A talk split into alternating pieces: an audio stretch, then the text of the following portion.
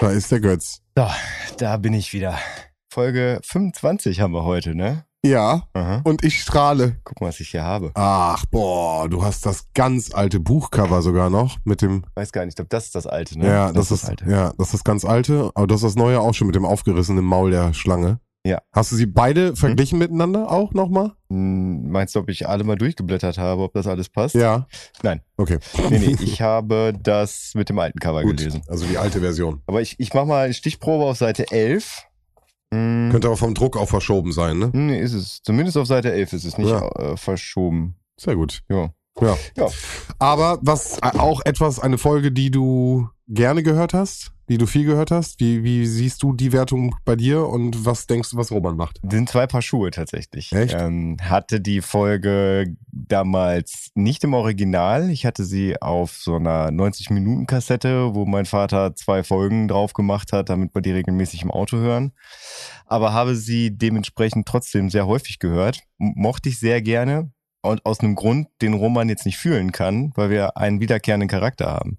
Die, die kannte ich vorher halt schon, Ellie. Weil ich erst die Silbermine gehört habe Mhm. und dann die singende Schlange Mhm. dadurch kannte ich Ellie schon und also die ist mir halt bis heute irgendwie sympathisch, so durch ihre rotzige Art und Ja. gerade dann halt auch in der Silbermine, wo halt mehr Vertrautheit da ist. Also ich meine, die entwickelt sich ja auch im Laufe der singenden Schlange, aber noch ist sie halt nicht da. Vielleicht nochmal ganz kurz beigefügt. Ellie wird ja gesprochen von der äh, Schwester von Andreas Fröhlich. Genau, die auch übrigens das Hörbuch eingesprochen hat Absolut. Hast du es auch gehört? Hm, teilweise, ich höre ja mal noch mal rein. Genau, also das habe ich mich jetzt gestern Abend nochmal gehört. Das hatte ich mir Mhm. runtergeladen und das habe ich mir nochmal reingehört. Auch super gut gesprochen natürlich. Aber insgesamt vielleicht, also ich schließe mich komplett an bei dir. Ich hatte sie, also erzähle ich später auch nochmal. Aber für mich ist der Cast, den wir da einfach haben, äh, die Leute, dessen Stimmen wir da vernehmen dürfen, Mhm. absolut Wahnsinn. Und ich glaube, das ist mir viel, viel später erst klar geworden, was das für eine abgefahrene Star-Folge ist. Und ich glaube, das macht sie auch so besonders an manchen Stellen. Ja, ich habe dahingehend Roman auch noch mal eine kleine Hausaufgabe mitgegeben. Schon wieder. Du überforderst, du machst ihn uns kaputt. Nee, nee. Okay. Also ich finde, das ist tatsächlich was, was Interessantes, was mir nie aufgefallen ist, was mir jetzt erst wirklich dieses Jahr klar geworden ist. In diesem Hörspiel gibt es zwei Charaktere, die jeweils von der gleichen Stimme gesprochen werden. Das heißt, es gibt zwei Sprecher, die zwei Rollen in der Folge haben. Das kann ich ja jetzt schon sagen, warum kommt ja gleich erst. Das ist einmal Bentley, der Butler oder beziehungsweise der Hausmann und dann Hendrix, der Gemischtwarenladenbesitzer, dessen Laden mit einer Bombe hochgejagt werden soll Mhm. und Tante Patricia und ihre Widersacherin, die die Glaskugel von Ramon Castillo kaufen will, die dann im Krankenhaus Mhm, liegt. mhm. Das ist auch die gleiche Stimme. Dieselbe sogar. Aber äh, nichtsdestotrotz leicht verändert und angepasst. Aber ja, wie gesagt, lass uns, bin ich gespannt, ob Roman Mhm. das rausgekriegt hat. Nichtsdestotrotz, was denkst du denn, bevor er jetzt, er kommt ja gleich schon wieder, ich, ich, ich höre ihn doch schon Mhm. wieder fast. Was glaubst du denn, was er heute sagt bei dieser Folge, die wir anscheinend beide Äh, sehr toll finden? Die wir beide sehr toll finden, aber ich sage, dass Roman dem Ganzen eine 355 gibt. Nein. Doch, weil es passiert sehr viel, es sind sehr viele Charaktere, die auftauchen, es, es ist mitunter manchmal etwas durcheinander. Manche Sachen versteht man erst, wenn man das Buch dazu gelesen hat. Und ich glaube, dass Roman das im Gegensatz zu anderen Hörspielfolgen etwas undurchsichtig findet. Das hat nichts damit zu tun, wie ich sie gut finde, sondern das halt mein Empfinden ist, wie Roman das sehen wird. Ja, klar, das, das versuche ich, aber ich natürlich meinen Wunsch auch gleichzeitig mit drinne. Und dementsprechend würde ich, und ich höre ihn da schon kommen, die 380 sagen. Ich bleib bei der 380. Wir sehen hier heute eine 380. Okay, ganz schnell 380 und jetzt, psch, was weiter uns noch?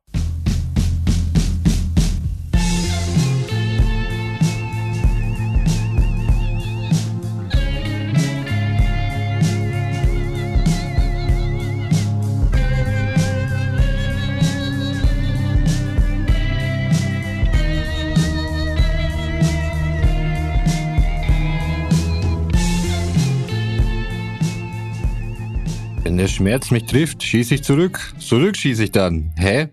Ich persönlich schwöre auf Spinnenweben. Und mit diesen pophistorischen Verweisen im Doppelpack begrüße ich euch zur dritten Abfahrt des Monats. Es ist Sven, es ist Götz, es ist Roman, ihr wisst Bescheid. Jungs, was geht ab?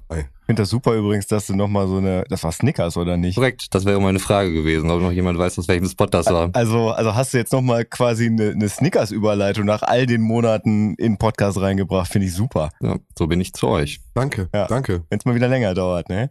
Das ist ein gutes Stichwort, denn heute ist die dritte Abfahrt.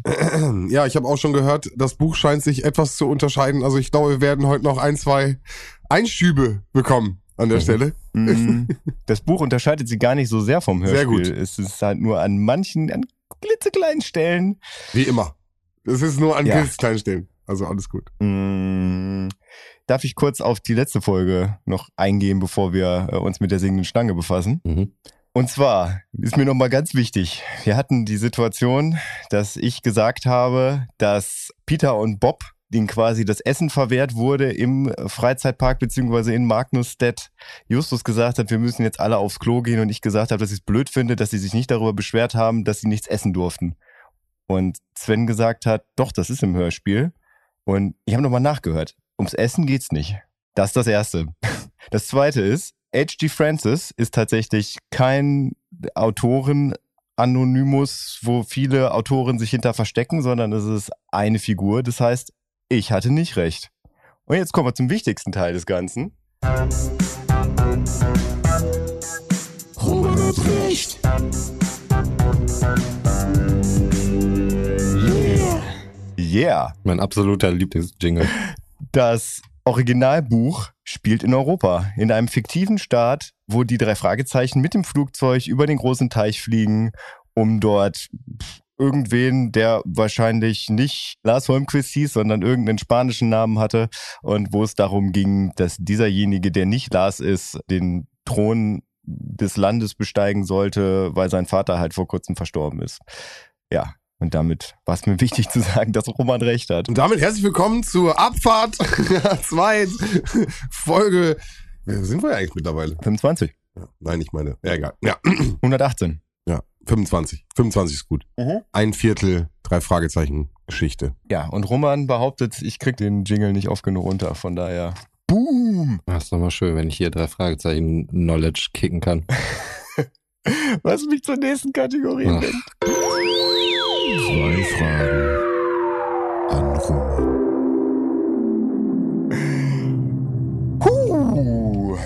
Merkst du, dass du schon zwei Jingles hast? Naja, ich stehe ganz schön im Mittelpunkt. Dabei habe ich das alles hier nie gewollt. Also, falls ihr Interesse daran habt, äh, ihr habt übrigens jeder einen. Also, ich habe auch einen und Sven hat auch einen. Welchen habe ich denn? Ja, zwei Fragen an Sven und ich habe zwei Fragen an Götz. Ach, ehrlich? Ja. Hm, okay. So Also, erfährt man das dann.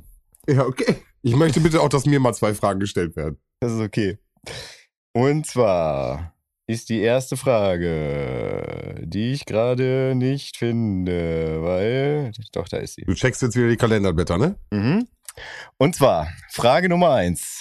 Wir schreiben den 30.08. Ein Mädchen, das ein Pferd besitzt und mit ihrer Tante nur wenige Straßen vom Gebrauchtwarencenter T. Jonas entfernt wohnt. Ellie? Den Punkt kriegt er, oder? Wie heißt sie mit Nachnamen? Komm. Ja, so heißt sie. Das ist korrekt. Ich finde den Namen auch schwer auszusprechen an der Stelle. Jamison? Ich habe den auch mir hier aufgeschrieben und war überhaupt nicht sicher, ob es äh, so stimmt. Also bei mir ist es ja, Jamison. ja, ja, Jamison. Jameson habe ich ihn geschrieben. Ja, genau, ist richtig. Jamison ist es geschrieben. Aber Jamison ist halt so ein typisch, also kla klassischer, was weiß ich, amerikanischer Name. Auf jeden Fall klingt er sehr. Jamison. Ja, Jamison. Ellie Jamison. Klingt ein bisschen wie so eine schlechte Donald Trump-Parodie, muss ich sagen. Ellie Jamison. Die zweite Frage ist der fünfte, vierte.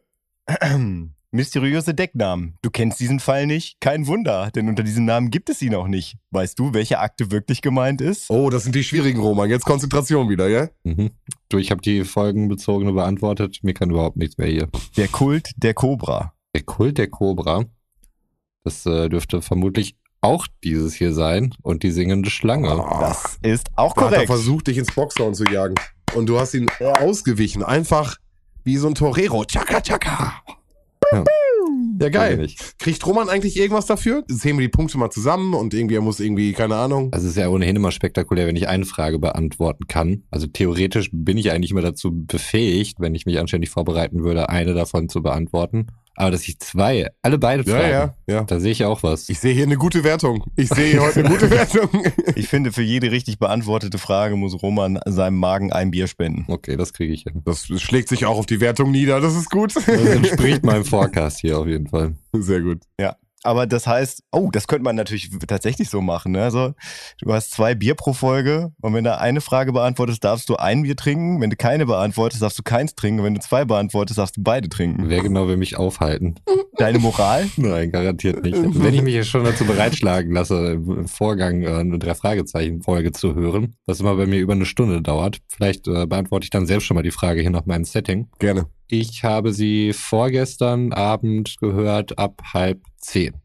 Von halb zehn bis halb elf. Gute Uhrzeit. Das war dann mein Abendprogramm. Und deshalb habe ich auf Fernsehen verzichtet. Jetzt müssen wir sagen, nochmal ganz kurz, du hast sie natürlich rechtzeitig einen Tag vorher gehört. Äh, jetzt kam es gestern zu dem Fauxpas, dass bei mir krasse Internetlatenzen dazu geführt haben, dass wir gestrige Aufnahme nicht stattfinden konnte und wir uns heute erst treffen. Weil Da muss man noch dazu sagen, dass dein Internetanbieter sich dafür entschuldigt hat. Richtig, die Entschuldigung ist eingereicht und auch noch nicht unterschrieben worden, aber sie ist schon eingereicht und Mhm. deswegen hoffe ich dennoch, du hast gerade gesagt, du hast deine Notizen nochmal durchgelesen, hast dir gerade noch die Zeit genommen und ich hoffe, dass das nicht sich später auf die Folge und auf deine Bewertung ausschlägt, dass wir jetzt einen Tag später aufnehmen.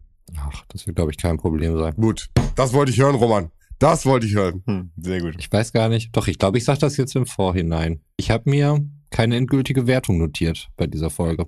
Also ich bin sehr formbar und offen für Argumente. Okay, das heißt, Götz, bitte lass ihn heute nicht nerven. Komm, bitte. er beißt sich auf den Finger. okay. Dabei habe ich heute extra zum Nerven zwei Bücher mitgebracht. Ja, beide Cover. Er hat im Endeffekt das alte und das neue Cover. Keine Angst, das ist, sind beides die gleichen Bücher. Okay, gut. Ich dachte schon, in dieser Folge gäbe es zwei Bücher, die alle umfänglich besprochen werden müssen. Nee, nee, also es gibt zu manchen Folgen hat Algarasch zwei Cover gemalt. Also irgendwie als die, wahrscheinlich das eine fürs Buch und dann fürs Hörspiel wurde bei manchen das Ganze nochmal dann neu gemacht.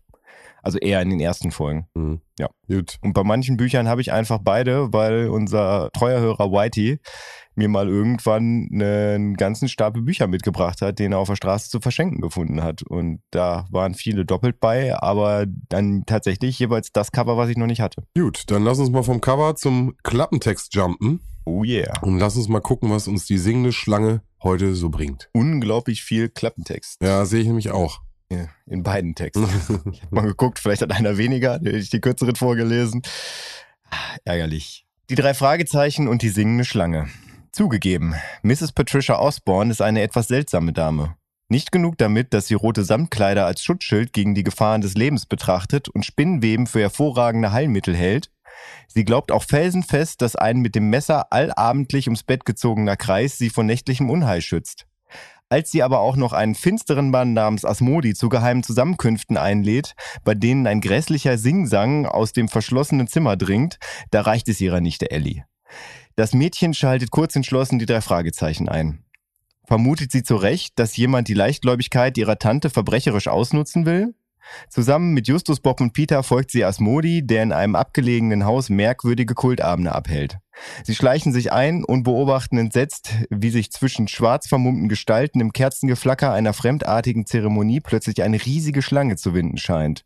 Und diese Schlange lässt einen grauenerregenden Gesang ertönen. Werden die drei Fragezeichen ihr Geheimnis enthüllen? Du, du. Äh, ja, leichte Änderungen in der Kassette, trotzdem viel Text, ein bisschen weniger als bei dir. Aber vom Inhalt alles gleich. Okay, meine Frage ist, was sind die Änderungen in der Kassette? Äh, du hast den mittleren Teil, den du vorgelesen hast, eigentlich fast gar nicht. Mit der finsteren Mann namens Asmodi, das ist kurz gefasst, nur mit einem Satz. Mit den Zusammenkünften ist nicht drin. Okay, aber das mit dem, sie glaubt auf Felsenfest, dass ein mit dem Messer gezogen Gezogener Kreis ist nicht drin. Nein, nein, nein, nein, steht auch nicht drin. Okay, weil das habe ich nämlich beim Bobcast gehört, dass das nämlich auf das Kassettencover gekommen ist, was ja überhaupt nicht in der Kassette stattfindet. Mhm, Okay, bei mir steht's nicht drauf. Nee, das war gar nicht beim Bobcast, das war dann bei einem anderen Podcast über die singende Schlange, aber egal. Das ist ja auch immer das Ding, welche Version man hat, ne? Also gerade auch irgendwie eine, eine ältere oder eine neuere Version. Ja. Weil da hätte ich nämlich gesagt, das ist ja da nicht drin. Mhm. Aber nee, dann ist egal. Weil ne, ich habe ja eben gerade auch Sachen vorgelesen, die überhaupt nicht in der Kassettenfolge stattfinden, wie ja zum Beispiel das mit dem Messer, mit dem Kreis ums Bett. Jeden Das ist aber, also da keine Angst, da gibt's keine seitenlangen Abhandlungen zu. Das wird einfach nur erwähnt, dass sie das macht. Ellie sagt, sie ist komisch, weil sie das und das macht und damit war's das auch. Das ist, da werde ich nicht reingrätschen, versprochen. Da werde ich nicht reingerätschen. Ich glaube, die Betonung war. Aber pass auf. Ich werde heute anfangen. Okay. Lass uns noch gerade zwei, drei Sachen sagen. Die Hard Facts. Genau, die Hardfacts noch mal ganz kurz raushauen, äh, die ja auch für unsere spätere Bewertung interessant sein können, denn diese Folge hat leider Überlänge nach Roman. Das ist korrekt. Äh, sie ist eine Minute 21 länger als äh, 45 Minuten, was sie zu einer 46, 21 macht. Ich finde, man merkt sie nicht, die eine Minute 20, aber das liegt natürlich auch nicht in meiner Bewertung am Ende des Tages. Das musst natürlich du sagen. Das Hörspiel 25 ist 1981 erschienen. Deutsche Ersterscheinung 1975 und die Ersterscheinung in Amerika 1972. Und den englischen Titel wird Götz uns noch mal ganz kurz präsentieren können. Ja. Und zwar ist der englische Originaltitel Alfred Hitchcock and the Three Investigators in the Mystery of the Singing Serpent. Perfekt. Und äh, es war die Originalnummer im Buch, Nummer 17. Also auch da wieder einfach mal ein kruder Wechsel. Originalnummer heißt im amerikanischer Zählweise Richtig. und auf Deutsch? Ähm, Deutsch sind wir 25. nee. Äh, Buch Nummer 15, Entschuldigung. Buch Ja. Nummer 15, genau. Weil da, das, das wirklich alles parallel ist, dazu kommen wir noch. Genau, also das, äh, ne, ich, ich will nur ganz kurz, einmal ganz kurz sagen, amerikanisch 17, Mhm. deutsche Bucherscheinung Nummer 15 und im Hörspiel sind wir, wie ihr alle wisst, Nummer 25. Denn das ist die dritte Abfahrt 25. Ja, vielleicht auch nochmal äh, zu den Hardfacts. Ich vergesse es immer, wenn wir äh, Bücher von ihr besprechen, aber die, das Originalbuch wurde von M.V. Carey geschrieben. Im Gegensatz zu allen anderen Autoren wird da immer nur der Anfangsbuchstabe der Vornamen benannt. Das liegt daran, dass sie eine Frau ist. Mhm. Und damals gesagt wurde, aus marketingtechnischen Gründen, dass von einer Frau geschriebene Jungengeschichten sich nicht gut verkaufen würden. Absolut blöd, wie wir dann herausgefunden haben. Enid Blyton hat natürlich auch super geschrieben. Gibt ganz viele tolle Autorinnen. Also von daher, das natürlich. Ja, wobei bei Enid Blyton gibt es denn natürlich auch weibliche Hauptcharaktere. Ach, und das ist dann aussagekräftiger, oder was meinst du? Also, ach, du meinst es Nein, für, aber das, das war das, für Jungs das war das. Argument Okay. Ja, damals, okay. dass, es, dass es über Jungs ging. Also ich meine, das ist genauso sinnlos wie, äh, ja. Nein, genau. Also, Entschuldigung, äh, genau das meinte ich damit. Ja, aber es wurde übrigens auch von Leonore Puschert übersetzt. Das ist diejenige, die auch dafür verantwortlich war, dass Roman mal wieder recht hatte. Und zwar die nämlich die letzte Folge nach Texas versetzt hat und nicht nach Europa. Ja, das zu den Hard Facts. Gut, und dann will Götz heute reinsteigen. Genau. Bevor er reingrätscht. Finde ich richtig gut. Ja, weil ich müsste quasi direkt, bevor Roman überhaupt anfängt, äh, müsste ich reingrätschen, weil das Buch etwas weiter vorne beginnt als das Hörspiel.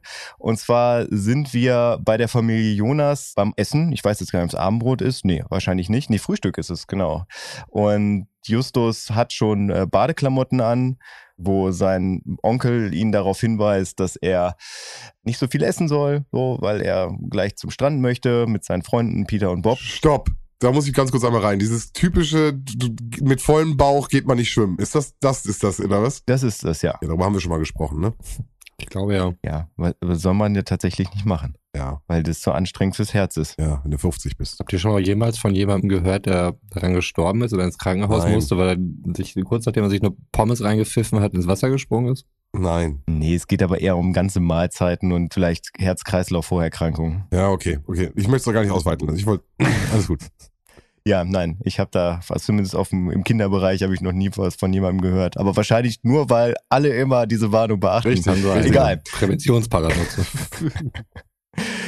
Ja, und während sie da essen, liest Tante Mathilda Zeitung und da stellt sie dann fest, dass ein Filmstar gestorben ist. Und zwar äh, Ramon Castillo ist es, glaube ich, um den es in der Hörspielfolge ein bisschen später geht, weil äh, sie erinnert sich daran, wie sie halt mit 17 Jahren einen Film von ihm gesehen hat äh, und äh, hat total romantische Gedanken daran, wo dann im Buch steht, dass Onkel Titus das nicht sofort verstanden hat. Wahrscheinlich hat sie damals zusammen mit Onkel Titus den Film gesehen und dann sprechen sie halt dann über den Film und wie sie damals den Film geguckt hat.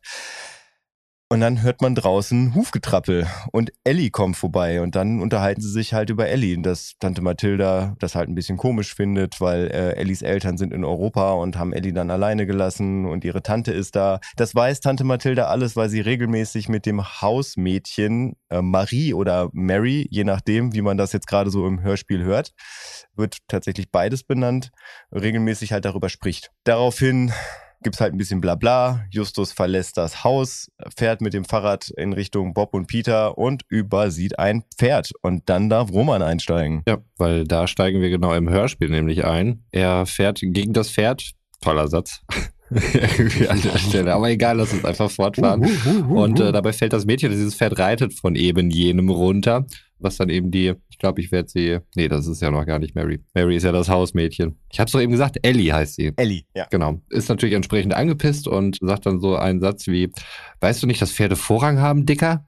Ich finde, das klang so ein bisschen, als wenn es so eine Berliner Göre wäre. Ist sie auch tatsächlich. Vielleicht das auch nochmal zu. Ah, okay. Sowohl Oliver Rohrbeck als auch Andreas Fröhlich sind Urberliner und äh, Ellie ist Katrin Fröhlich, was die knapp drei Jahre jüngere Schwester von Andreas Fröhlich ist. Das heißt, sie kommt aus Berlin und ist weitaus jünger als ihr Bruder. Also was heißt weitaus, ein paar Jahre.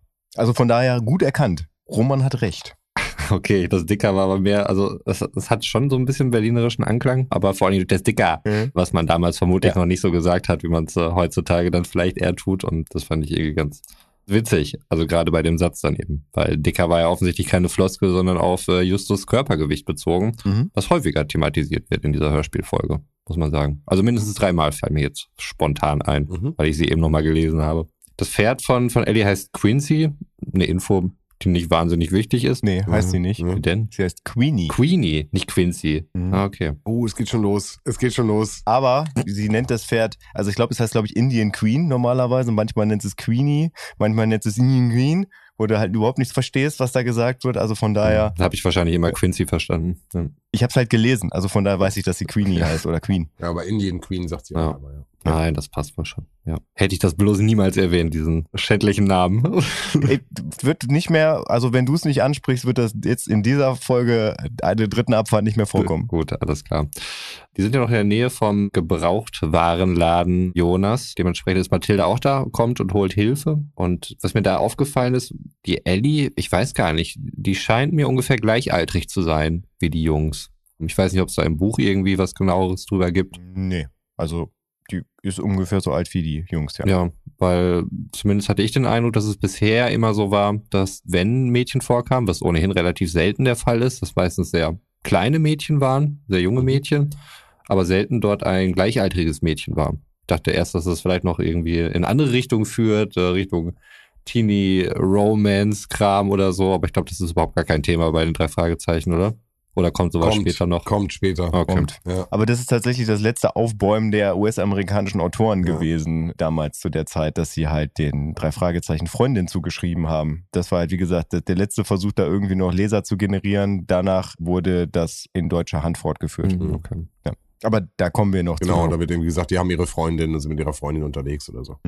Ja. Die Jungs bringen das Pferd zurück zu den Jamisons. Und was sagt Tante Mathilda da? Ähm, Habe ich mir nicht notiert. Das Pferde nicht beißen. Genau, dass sie nur austreten. Ah, okay. Im Buch steht übrigens, da sagt sie das auch, aber im Buch steht dahinter, dass Tante Mathilda prinzipiell überhaupt keine Ahnung von der Materie hat. Mhm. Ich finde das wichtig, weil das Pferd nämlich im Laufe der Folge beißt. jetzt, jetzt spoiler doch nicht. Ah, Ja, jetzt können wir das auch ist- ja, Also vorbei. 367, ciao, danke fürs Reinschalten. Bis zum nächsten Mal, wird wieder geil. Naja, das, nee, ich finde deswegen ist dieser Satz zentral wichtig, Nein, ist ja wirklich, ja, ja. dass im Prinzip daraus gefiltert nochmal wird, wie Tante Mathildas Charakter ist. Weil die halt sehr rechthaberisch ist, auch wenn sie gar keine Ahnung hat. Ich finde, das zeichnet das dann sehr gut. Okay. Einfach nur zum Character Building von Tante Mathilda, dass du so ein bisschen mehr da into kommst. Ich jetzt, oder? Ja. Ja, ja, ja, bin ich voll drin. In, Mhm. Ich bin nicht in Tante Mathilda drin. Lass uns weitermachen. Ich weiß nicht, wo das ja alles hinführt. Sie gehen ins Haus, um nach Ellie zu sehen und ihre Tante Patricia ist auch da. Sie ruft nach äh, Marie oder Mary, eben das äh, Hausmädchen, was da schon benannt worden ist, und äh, verlangt nach Spinnenweben, um eben die Wunde von Ellie zu heilen. Das war auch die Anspielung am Anfang hier dieser wahrscheinlich fantastischen Folge. Die hätte ich mir notiert, die haben es wohl, hat aber weniger mit den Spinnweben zu tun, sondern einfach, äh, ich hatte auch erst den Eindruck, dass Ellie halt irgendwie so ein verzogenes Pferdemädchen ist und offensichtlich haben sie halt ein Hausmädchen, was dort da ist, was jetzt ja auch nicht Standard ist, ist jetzt kein Working-Class-Ding, waren aber Sachen, die sich dann nachher so ein bisschen äh, verlaufen haben. Also die, die Eltern von Ellie sind offensichtlich sehr wohlhabend. Mhm, Tante genau. Patricia ist einfach ein bisschen irre, aber das erfahren wir später dann noch. Also, das Hausmädchen Mary, ich finde, die, die sagt da einen Satz. Ihr sagt alle jetzt, sind wir bei Mary oder sagen wir noch, sagen wir überhaupt noch Marie? Also jetzt gerade sind wir bei Marie. Okay. Ich glaube, Mary ist es erst am nächsten Okay, aber Tag. da heißt sie noch Marie. So, es wird auch langgezogen. Ja, also sagen wir Marie. Also Marie sagt da einen Satz. Tante Patricia bittet ja um Spinnenweben und sie sagt, in diesem Haus gibt es keine Spinnenweben. Ich sprühe die Zimmer täglich aus. Hm, okay. Täglich, oder? Ja, mit Wasser. Ich hoffe mit Wasser, weil ansonsten das ist, äh, glaube ich, nicht unbedingt gesund, also jeden Tag da Insektenvertilgungsmittel da in den Räumen zu verteilen. Vor allem, das ist ja auch etwas, was heutzutage auch kein Schwein mehr macht, denke ich mal. Oder macht ihr das? Ja, regelmäßig. Roman? Nein. Also wenn, dann kommen nur irgendwelche natürlichen Mittel, aber dann auch nur sehr punktuell. Also wenn wir irgendwo eine Ameisenstraße haben oder so, dann hilft tatsächlich Kupfer. Wenn man das dort auslegt, dann suchen die sich einen anderen Weg. Warum auch immer. Oh, das ist natürlich hier äh, Ja, Lifehack. guter Ameisentipp mal Ja, wieder. Guter Ameisen-Lifehack. Wieder mal bei Ja. 2 gehört. ja, like wer es kennt. Es ja. ist, es, es ist einfach unser Wappentier. So, die, die Ameise ist einfach die, das Wappentier von Abfahrt A2, können wir machen, was wir wollen. Abfahrt, A2, Ja, es ist- Ameise. es ist die Ameise. Kann nur die Ameise sein. Ne? Naja, gut. Aber äh, noch mal ganz kurz in diese Szene, weil Patricia sagt echt einen Satz, der mir einfach äh, auch als Kind äh, immer wieder im Ohr geblieben ist. Purpur bietet Schutz, müsst ihr wissen. Und auch wie sie es sagt und wie sie, also wie überzeugt sie davon einfach ist in der Situation so. Ellie, du hast deinen roten Schal nicht getragen. Und dann dreht sie sich so richtig um zu den Purpur bietet Schutz, müsst ihr wissen. Es ist einfach, ich liebe diese, diese Aussprache. Ich liebe sowieso die Sprachen, ich weiß ob du drauf kommst. Äh, die Sprecher und Sprecherinnen in der Folge hast du ja gerade schon angesprochen mit Ellie. Also auch Patricia. Wahnsinn. Wahnsinn. Ich habe dazu übrigens einen Drei-Fragezeichen-Podcast gehört von den Kollegen von Mathildas Kirschkuchen. Und da wurde gesagt, ich habe das jetzt nicht geprüft, dass die es recherchiert hätten und im Internet hätten sie nichts dazu gefunden, dass Purpur irgendeine Bewandtnis in der Esoterik hätte. Keine Ahnung. Es gibt Also- auch die Violetten, die auch so eine esoterische Partei sind, oder? Äh, Ich würde das gerne nochmal nachprüfen, auch nochmal selber, weil ich habe irgendwie im Kopf, und wir sind ja im okkulten Bereich, dass ähm, Mhm. die Opfergaben oder dass die Frau, die geopfert werden soll, sozusagen in Purpur gehüllt werden muss, was nicht dafür spricht, dass sie im Endeffekt danach Glück hat. Aber die Opferung ist ja etwas gewesen, was damals auch ähm, von den Menschen positiv aufgenommen worden ist. Von daher, das würde ich gerne mal checken. Mhm. Ja, kann ja durchaus sein, dass man dann gesagt hat, man hüllt sie in Purpur, damit sie jetzt geopfert wird, aber im nächsten Leben dann So vielleicht. Also na, da, genau, Ja, da, da, nehmen wir noch mit. Aber ich finde, ich Mhm. finde einfach den Satz, wie er gesprochen ist, ein ganz toller Satz. Ja, da bin ich ganz bei dir. Ich, ich muss vor, vor vornherein sagen, ich habe zu dieser Folge zu viele Podcasts gehört. Ich glaube, ich habe drei oder vier Podcasts zu der singenden Schlange gehört. Also ich bin vielleicht, ich muss mich ein bisschen einmal tief durchatmen. So, weiter geht's. Wir haben auch erst hier ein Achtel von meinen Aufzeichnungen gerade erledigt. Also Gut. Nur als kleiner Hinweis. Ja. Also Eddie bedankt sich auf jeden Fall bei den Jungs und äh, Mathilda, was mir dann auch gezeigt hat, dass das nicht einfach nur irgendeine verzogene Richgate-Göre ist, sondern äh, anscheinend ist sie wirklich ganz anständig. Ich glaube, es war Tante Patricia, die dann auch äh, Jonas wiedererkannt hat und sagte, du bist doch das Pummelchen aus dem Kinderfernsehen. Mhm. War dann Mhm. äh, Fettshaming Nummer zwei an der Mhm. Tagesordnung. Und nochmal die Referenz zum Fetzu, ne? Also halt auch zu der Kinderserie, von der wir schon mal gesprochen haben, von den kleinen Sträuchen. So es ist der nächste Tag. Wir befinden uns in der Firma Titus Jonas. Ja, es wurde dort explizit nicht vom Schrottplatz gesprochen, sondern eben von der Firma Titus Jonas. Was äh, ein Unikum war für mich, Hm. weil sonst ja mal der Schrottplatz erwähnt wurde und wir unsere hitzigen Diskussionen hier schon bereits äh, ausgefochten haben. Aber er sprach nicht von Gebrauchtwarenhändler. Egal. Marie hat gekündigt, weil dort in dem Haus komische Dinge passieren. Ellie möchte die Jungs gerne engagieren, um das aufzuklären. Und äh, vor allen Dingen möchte sie, dass Asmodi, da der wir ihn das erste Mal kennen, aus dem Haus verschwindet. Der hängt da nämlich wohl sehr häufig rum bei Tante Patricia. Da dachte ich auch, es ist da irgendwelche anderen Verbindungen zwischen den beiden herrschen, aber wahrscheinlich äh, bin ich das Ganze einfach viel zu sexuell angegangen. Äh, es, ist, es gibt so eine Über Übergabe, ne? Also währenddessen die Verabschiedung nach der Spinnenlebensituation ist, kommt das Auto angefahren mit Herrn Asmodi, der sich dann doch entschieden hat, bei ihr wohl zu übernachten oder zu übernächtigen. Also es gibt einen ganz kleinen Übergang, das erklärt nämlich auch später, und jetzt greife ich minimalst vor, als Ellie nämlich wieder dann zu den Jungs kommt und den Auftrag erteilt, sagt er nämlich, ach, das war der blasse Mann. Hm. Also sie müssen sich ganz kurz gesehen, getroffen haben, was dann dann die Referenz in dem Hörspiel ist. Wo ich mir mal vorstellen kann, und jetzt äh, leite ich glaube ich schon drüber zu Götz, dass das im Buch ein bisschen anders geregelt ist. Also es geht. Also der zeitliche Rahmen ist ein bisschen weiter gefasst, weil also im Hörspiel sind wir, es wird auch explizit gesagt, sind wir am nächsten Tag, einen Tag später, Einen Tag wo Ellie später, dann ja. sagt, dass alle Hausmädchen, die nach Marie gekommen sind, gekündigt haben. Ja, Und staubmeterdick in der Wohnung liegt. genau. Nach einem Tag. Nach einem Tag. Krasse Wohnung. Also im Buch ist es so, dass es im Haus der Familie Jonas nachts an der Tür klopft, Marie an der Tür steht und sagt, dass sie nicht wieder zurückgeht, dass da seltsame Dinge passieren, dass da komische Geräusche passieren ähm, und sie, äh, ja, der Meinung ist, das hat mit übernatürlichen Dingen zu tun und in dieses Haus wird sie keinen Fuß mehr reinsetzen.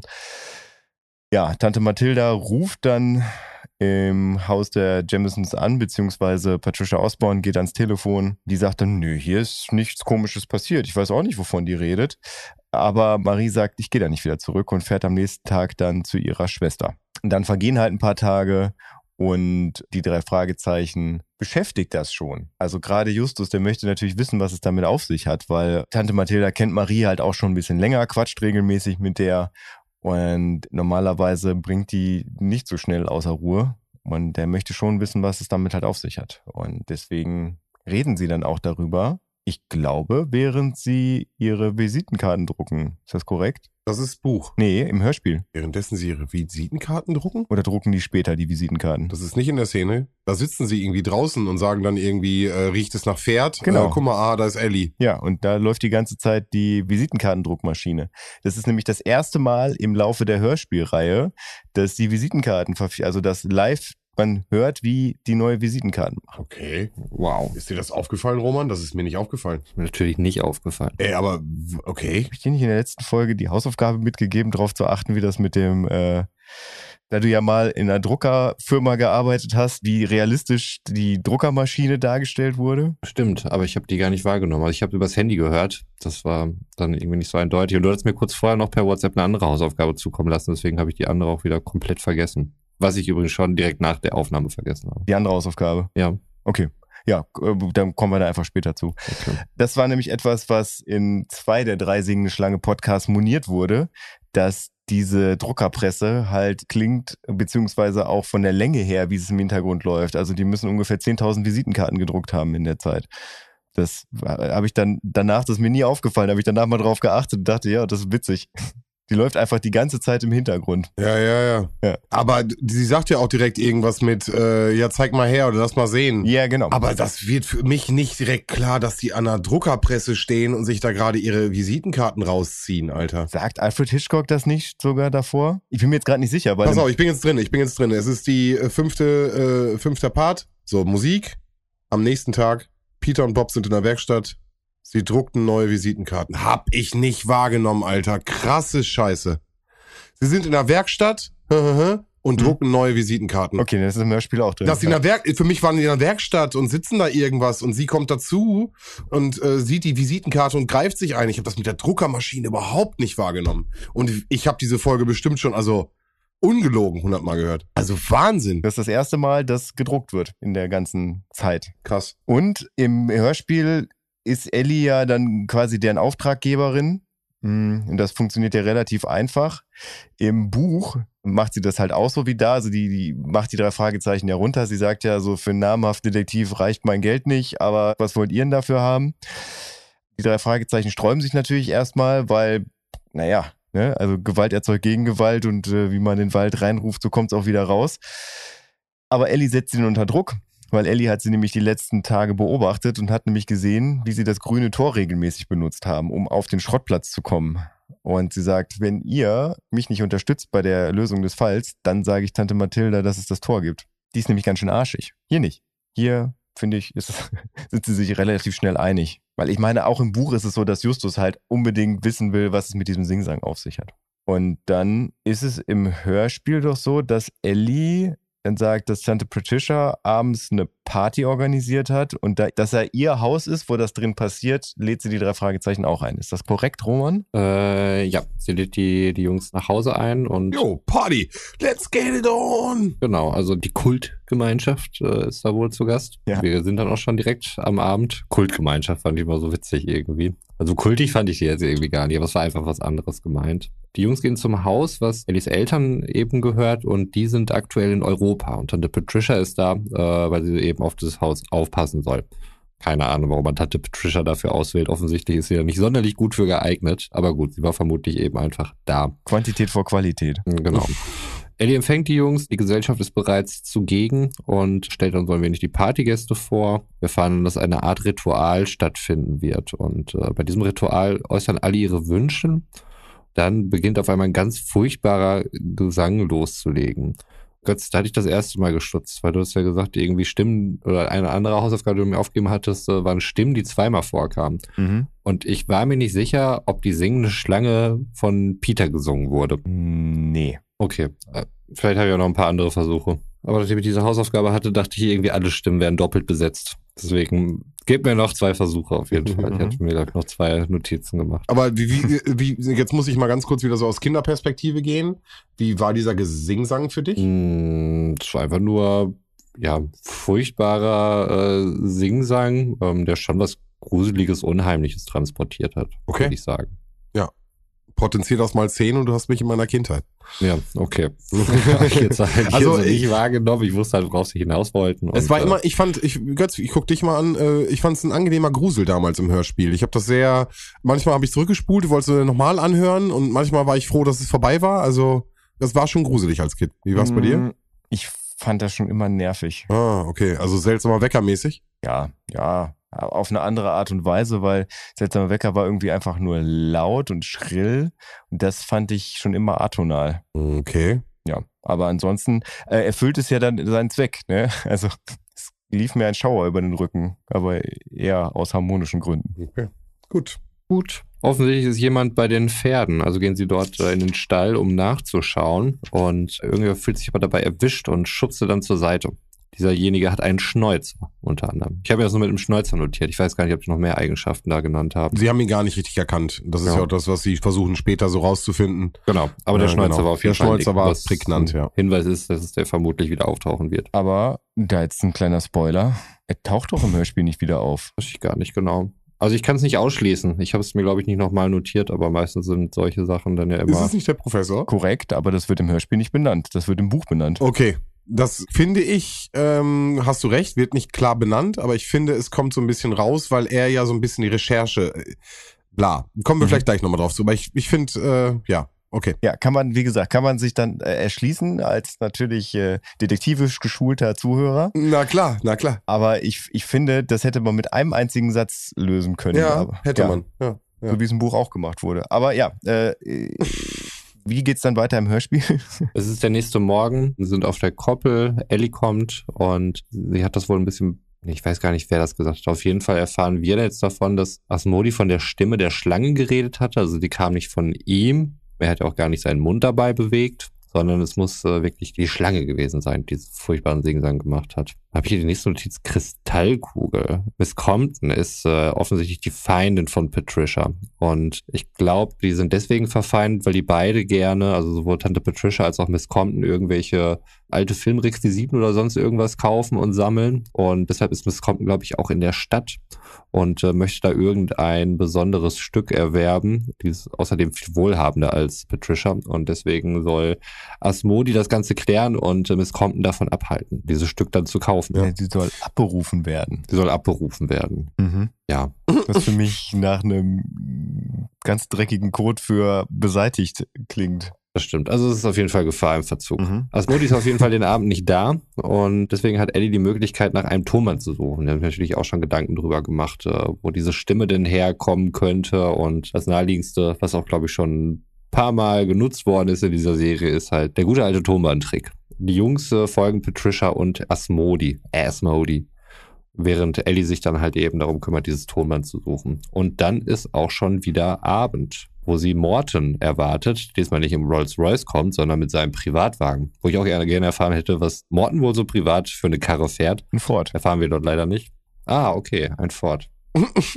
Wirklich äh, unspannende und spektakuläre Info, aber okay. Ähm, äh, okay. Nee, wichtige Frage, was hast du gedacht? Ich dachte auch eher wirklich was völlig Unprätentiöses. Ich dachte, der wird als Fahrer gar nicht gut bezahlt und der Kontrast zu dem Rolls-Royce ist sicherlich groß. Ich hätte jetzt auch gesagt, was Kleines, also wirklich, Mhm. was richtig Schmales, aber so, so einen äh, englischen Wagen. Also so, weil Morton, weißt du, so typisch englisch, irgendwas Kleines, Flinkes, hätte ich jetzt auch gesagt. Mhm. Aber es ist ein Ford. Im Buch steht nur, dass er ein Ford fährt. Er fuhr fort und kam nie wieder.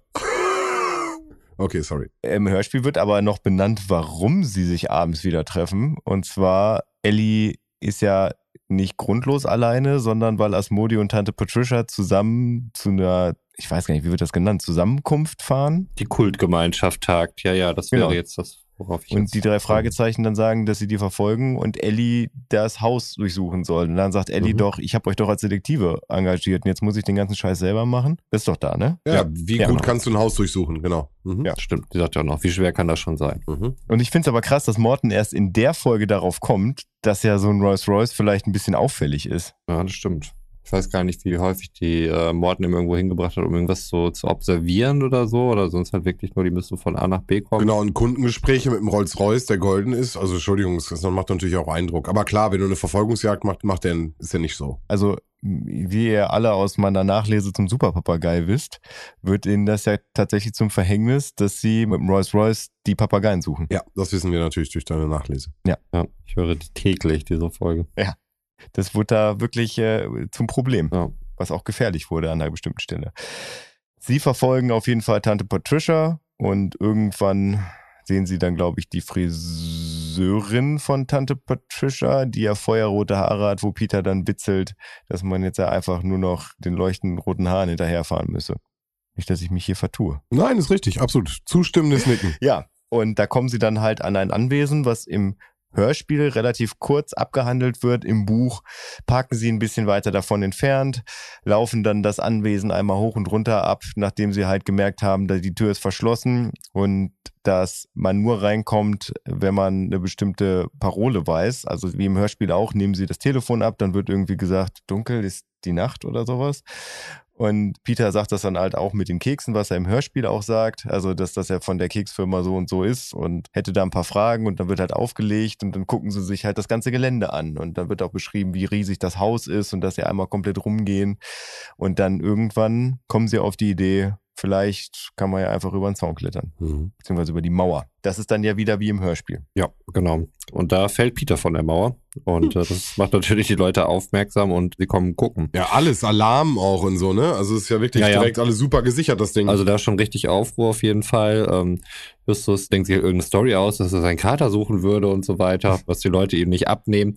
Und sie werden dann entsprechend verscheucht und hauen ab. Ich fand das da tatsächlich richtig cool, wie sich Buch und Hörspiel da so ein bisschen von unterschieden haben, weil im Buch wird Peters Reaktion gezeigt, also wie er das wahrnimmt, wie er runterfällt, wie er jemanden auf sich zukommen sieht und er sich aufrichten möchte, der Typ aber so bedrohlich aussieht, dass er sich einfach nur mit dem Oberkörper aufrichtet, Angst hat und Justus dann von, von der Seite von hinten kommt, er die Stimme hört und dann so langsam die, das Angstlevel abschwillt und im Hörspiel verfolgst du eigentlich Justus auf der anderen Seite, der halt, Mhm. ja, wo du die Szenerie nochmal aus einem anderen Blickwinkel mitkriegst. Und das fand ich ganz cool, dann erst das zu lesen und dann zu hören. äh, wobei Justus, muss ich ganz klar nochmal sagen, super schnell reagiert, super instinktiv.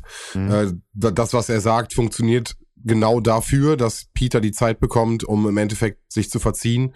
Und das Mhm. war sehr cool, wie Justus da gelogen hat an der Stelle, denn das hat er. Ne? Also, um Peter zu retten. Und wir wissen alle, Lügen darf man nicht sagen. Ja, aber der Fleck heiligt den Kittel, ne? Also, Richtig. Justus bricht doch ständig das Gesetz. Also ob der jetzt irgendwo einbricht oder so oder sich irgendwelche Stories überlegt, irgendwelche komischen Vorwand, oder, um da zu seinem Ziel zu gelangen, also ist er schon relativ skrupellos unterwegs. Also in der Folge passiert einiges, da gebe ich dir recht, ja. und übrigens, Einbrüche übernimmt meistens Peter. okay. Wir gucken gleich mal, wer das Fenster aufmacht. Ähm, nachdem sie verscheucht wurde, rufen sie Ellie an von einer Telefonzelle, die dort in der Nähe ist. Und dann hören wir auch wirklich sehr ausführlich das Wählscheibengeräusch. Das wird dort richtig zelebriert an dieser Stelle. Fand ich ganz nett, muss ich sagen. Ellie sagt, dass sie nichts gefunden hat, aber es gibt einen neuen Hausmann. Den hat sie persönlich eingestellt. Also das ging relativ flott. Fand ich sehr bemerkenswert. Für ein Mädchen, was für mich gefühlt halt immer irgendwie zwölf Jahre alt ist, äh, wie schnell da irgendwie Personal gefunden wird. Jetzt pass auf. Im Buch wird gesagt, dass sie den Hausmann aus einem ganz bestimmten Grund einstellt, und zwar, weil er einen Walross-Schnäuzer hat. Ah, okay. Und sie der Meinung ist, dass das der Typ von gestern aus dem Stall ist. Mhm. Ah, okay. Also deswegen stellt sie ihn ein. Genau. Das hätte man doch einfach nur sagen müssen. Weil dann macht nämlich dann auch dieser Ausspruch von Justus Sinn, den ich Ja. im Hörspiel irgendwie so ein bisschen random finde. Dieses, also entweder sie ist verrückt oder ziemlich intelligent oder beides. Und das ist im Buch darauf bezogen, dass sie sich halt in die Gefahr begibt, jemanden einzustellen, der offensichtlich gestern in ihre Garage eingebrochen hat. Ja. Ja, hätte man bestimmt noch unterbringen können, weil obwohl die Folge ja die magische 45-Minuten-Grenze gesprengt hat, ist es so, dass dort sehr viel Zwischenmusik halt auch vorkommt. Und ich glaube, die ein oder andere hätte man vielleicht ein bisschen weniger lange laufen lassen können oder vielleicht hier und da mal auch einfach drauf verzichten. Und dann hätte man so einen Satz sicherlich nochmal untergekriegt, um den Schnäuzer da jetzt auch nicht völlig ohne Bedeutung stehen zu lassen. Danke. Aber das ist nur meine Meinung. Und es wäre danach auch nichts mehr dazugekommen. Also da, damit hätte man einfach nur ähm, danach das Aha-Erlebnis gehabt, jo, der war es ja tatsächlich. So, nächster Tag, wir sind wieder bei Eddie. Eddie ist sehr zufrieden mit dem neuen Hausmann, Mr. Bentley. Bei der Stimme dachte ich, ja, ist das Kommissar Reynolds Stimme auch? Nee, Okay. aber wir haben ihn tatsächlich im unheimlichen Drachen schon kennengelernt, als Carter, der Typ mit der Schrotflinte. Ah, okay. Also auf jeden Fall kam die mir vertraut vor, die Stimme. Franz Josef Steffens an der Stelle. Gibt es eine wunderschöne Geschichte im Bobcast zur Folge 6, dem unheimlichen Drachen, sowohl von Jens Wawracek als auch von Andreas Fröhlich, die beide sehr viel Angst vor ihm hatten in ihrer Kindheit. Aber doch mal rein, nach dieser Folge. Ja. Tante Patricia fragt nach dem Hausmann, wer das denn ist und so. Und Ellie sagt, dass, dass sie den doch gestern zusammen eingestellt haben. Und Tante Patricia sagt, ach ja, stimmt, genau. Dann ist das Thema dann auch schon wieder durch. Nee, sie fragt, was hast du gesagt, Liebes? Wie heißt der nochmal? Und dann sagt sie, ich habe gar nichts gesagt, Tante Patricia, aber er heißt Bentley. Ja, das fand ich schon ganz schön, ganz schön krassen Move auf jeden Fall, wenn man es Mhm. schon so auflaufen lässt und äh, dann nochmal auf die Schiene kommt. Ja. Also die, die Ellie hat's glaube ich, faustdick hinter den Ohren. Definitely. Ja. Asmodi kommt auch und sie belauschen ihn. Er sagt sowas wie, die Schlange wurde überbracht. Satz, dessen Bedeutung sich auch noch später entfalten wird. Bob sagt, er muss in die Bibliothek. Das reicht. Äh, da gibt es einiges zu recherchieren. Just, just muss, äh, just muss zum, Jutz, Jutz, Lutz. Lutz muss zum Schrottplatz. So. Seine Worte steht hier noch in Klammern dahinter. Ich habe nicht Schrottplatz gesagt, Mhm. er hat das gesagt. Und die hatte ich mir dann einmal notiert, sehr viel Übergangsmusik. Äh, Hier kam gerade wieder welche an der Stelle. Ja, es ist ja Wege, ne? Das war damals halt ganz schwierig, ähm, Orte zu verbinden von A nach B. Ja, ja. Nein, ich verstehe das auch, dass, dass du dann halt da irgendwas machst, um die Szenerie zu wechseln. Ähm, manchmal Ja, genau. äh, fand ich das als ein wenig ausladend irgendwie. Also man hätte es sicherlich auch ein bisschen kürzer machen können. Ja, also du hast manchmal ja auch wirklich einfach nur Übergangsmelodie, weil irgendwer geht zum Münzfernsprecher. Nach dem Telefonat Übergangsmelodie, weil man geht halt vom Münzfernsprecher wieder zum Gebrauchtwarencenter T. Jonas, um da wieder zu telefonieren. Das, ja, gebe ich dir recht. Aber wenn man sich die Originalfolge anhört mit der Originalmusik, dann freut man sich eher. Ja. Das ist vielleicht auch so ein Ding. Wir kommen ja wirklich langsam in die Gefilde von Folge 29, wo ich ganz gespannt bin, was Roman dazu sagt. Aber Mhm. die Musik hat einfach immer noch eine super wichtige Präsenz in den Hörspielen. Also gerade weil du sie so Wiedererkennungswert hast im Endeffekt, weil dann kommt wieder die Melodie und die hast du lange nicht gehört oder in der Folge an der Stelle die Melodie. Manchmal reden die was und ich weiß, dass die Melodie kommt. Ja. Weißt du, was ich meine? Also die Def- Musik hat einen absolut, ganz, ganz absolut. großen Stellenwert. Ich weiß ganz genau. Deswegen, also ich verstehe das, ich verstehe das und ich würde auch sagen, an manchen Stellen kürzt es doch raus, aber das war ganz, also das war und ist immer noch so ein bisschen Nostalgie. Also natürlich verklärt. Ja, ich wollte gerade sagen, das ist natürlich verklärt durch, durch eure Brille. Ich habe ja Gott sei Dank die Objektivitätsbrille auf und äh, kann euch sagen, wie das wirklich ist. Ja. Irrelevant. Ich habe es heute noch nicht einmal gesagt. Irrelevant. Ne? Also, Ich habe auch noch nichts Irrelevantes gesagt. Nein, also, nein, nein, ich ich bin auch echt- Male auch nicht, aber Das würde ich jetzt, Okay. weiß ich nicht. Ich wollte dir damit nur beweisen, dass der Irrelevanzhammer wirklich nur im Notfall gezogen wird, ja. Und du da nicht einfach so hin, drüber hinwegbügeln musst. Weil das hat schon Hand und Fuß. Glaub mir. Ja, ja. Gut. Wir sind also mit Just am Schrottplatz. Und da finde ich, alter Hörspieltrick. Wir hören das Radio und im Radio äh, erscheint dann eben, Compton hat sich bei einem Autounfall äh, schwer verletzt und liegt im Krankenhaus. Da ich mir, woher haben die das denn, dieses Geniale, dass die Story durch das Radio erzählt wird? Na klar, die haben die letzte Abfahrt auf jeden Fall. Nee, die haben unsere letzte Folge gehört, äh, wo das Hörspiel zu Ende gegangen ist, wo auch dieser äh, erzählerische Genius-Kniff dann eben genutzt worden ist. Und ja, fand ich witzig. Ja. Und gut. Heike Dine Körning, hier hörst du es zuerst. Ach Gott. Ja, ich habe ich, ne, ich hab ja immer noch die Theorie mit dem Raum-Zeitkontinuum, das im Prinzip die 70er Jahre Folgen auf unseren Hörspielfolgen aufbauen. ja, ja. Im Hörspiel, äh, nein, im Buch, Entschuldigung, im Buch ist es so, dass es nicht über ein Radio läuft, sondern er nach Hause kommt, Onkel Titos Nachrichten guckt und er dann im Fernsehen sozusagen mitkriegt, dass Margaret Compton verunglückt ist und er hat dann eine kurze Sprechsequenz damit Onkel Titos. Aber ich würde jetzt mal behaupten, der Nährwert des Ganzen, sprich, dass man weiß, dass sie verunglückt ist, ist ähnlich. Darum geht's dann ja eben auch. Und deswegen wollen sie sich auch mit Ellie am Strand treffen, um darüber zu sprechen. Patricia war wohl sehr geschockt von der Nachricht. Sie hat das gar nicht gewusst. natürlich nicht gewollt und so. Und Asmodi ist wohl auch bei ihr zugegen. Mr. Bentley wird, da wird es ein bisschen wir hier, jetzt kommt das ganze Kettending, äh, wird losgeschickt zu Van, Van Staren oder wie heißt dieser Juwelier? Irgendwie so. Ich müsste jetzt nachgucken. Ein Juwelier mit einem Benelux klingenden Namen. Ja, genau, da soll er wohl eine, eine Van wertvolle... Storen. Van Storen. Van Storen, ja. Eine wertvolle Kette hinbringen, um sie zu reinigen oder so.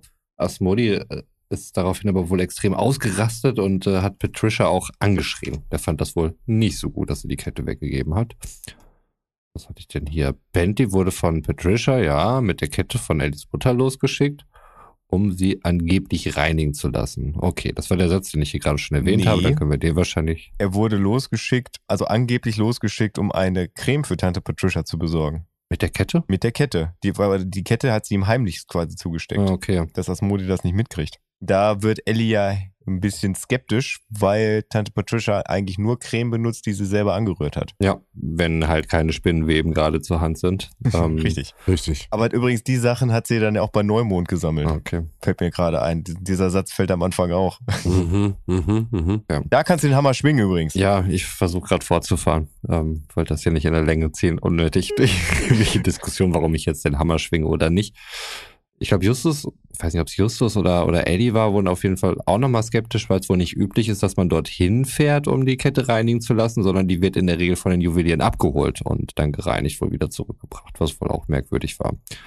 Bob ist aus der Bibliothek zurück und hat seine Hausaufgaben gemacht. Bei diesen ganzen ähm, Kultgemeinschaften, Kultveranstaltungen ist es immer so, dass dort gewisse Worte fallen wie Bilial, Bial, Belial. weiß ich gar nicht. Scheitan und Asmodi. Und Bilial heißt Teufel, Scheitan ist der Satan und Asmodi ist der Dämon. Mhm. Und damit ist auch die Grundstimmung hier erstmal eingerichtet auf jeden Fall von dem Ganzen. Mega spannend fand ich das. Also das wusste ich nicht, ne? Das sind dann auch Informationen, die man irgendwie als Kind irgendwie mitbekommen hat, dass Scheitan ähm, auch irgendwie etwas bedeutet. Ja, das fand Muss ich. mich nur an cool. irgendwelche gewissen Deutsch-Rap-Sachen erinnern, wo, wo Scheitan oder sowas, wo ich das dann auch irgendwie in dem Kontext dann irgendwann. Ja.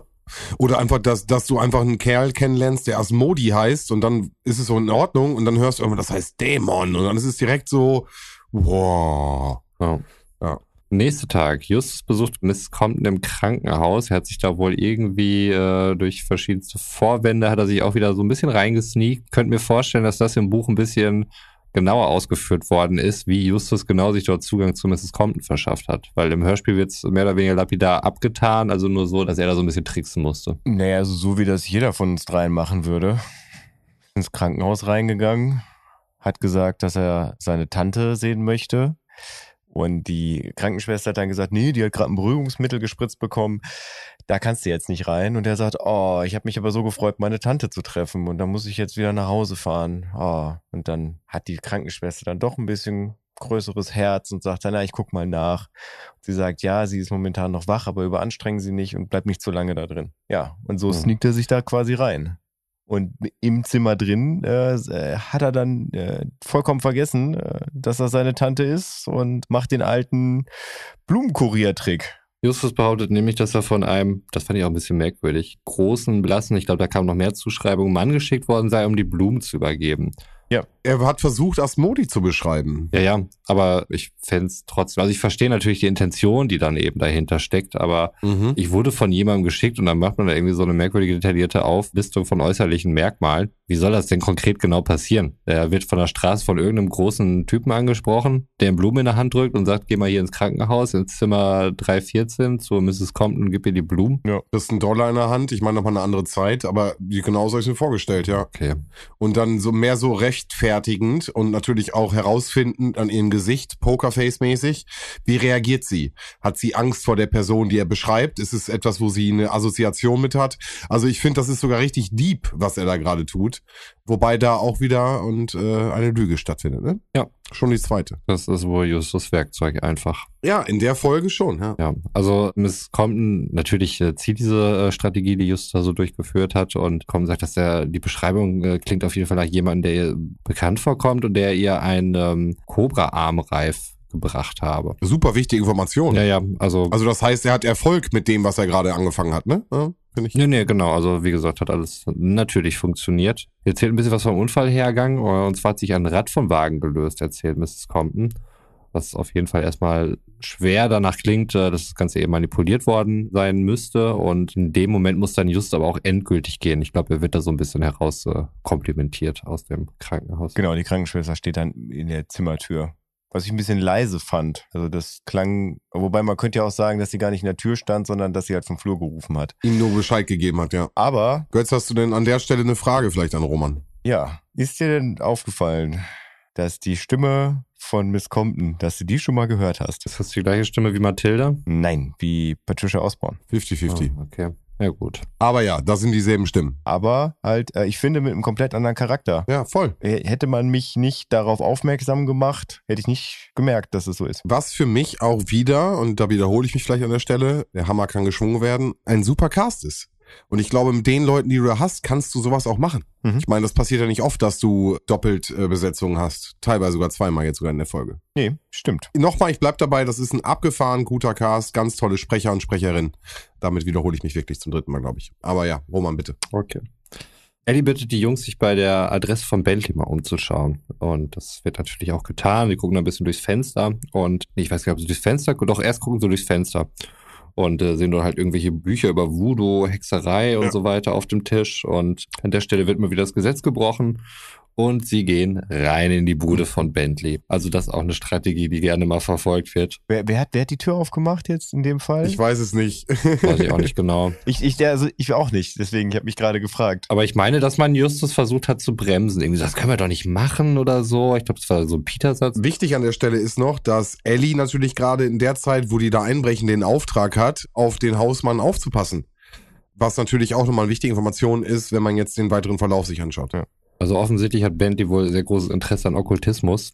Und das war eine Sache, die ich äh, eben noch gar nicht erwähnt hatte. Als wir das erste Mal abends bei dem Haus waren, wo diese Kultveranstaltung stattgefunden hat, hatte Justus ja auch noch die Person geschätzt, muss man sagen.